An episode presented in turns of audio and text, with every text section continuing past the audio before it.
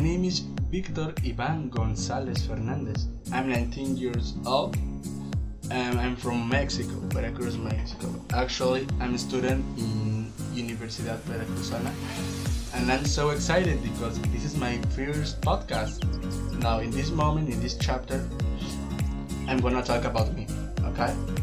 Well, I would like in, in food mole, eggs, um, chilaquiles, it's it's um, it's tortilla, only tortilla.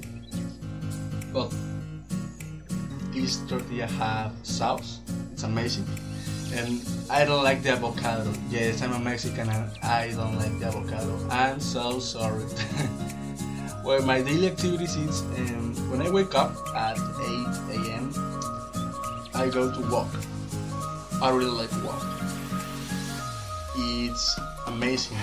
It's super, super amazing. I really like. And when I go back to home, I take a shower and eat my breakfast. And I do my homework. Oh, sorry, my phone.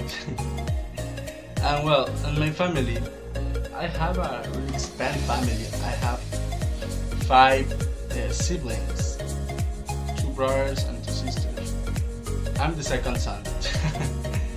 my little brother Diego Cristobal Velasco, um, well, my middle brother is Luca Giancarlo González Velasco.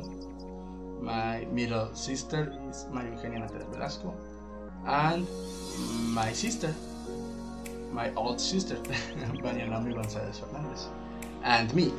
And my family is my father, Lucas González Garcia, and my mother, Guadalupe Fernandez Martin. Well, that's it. See you.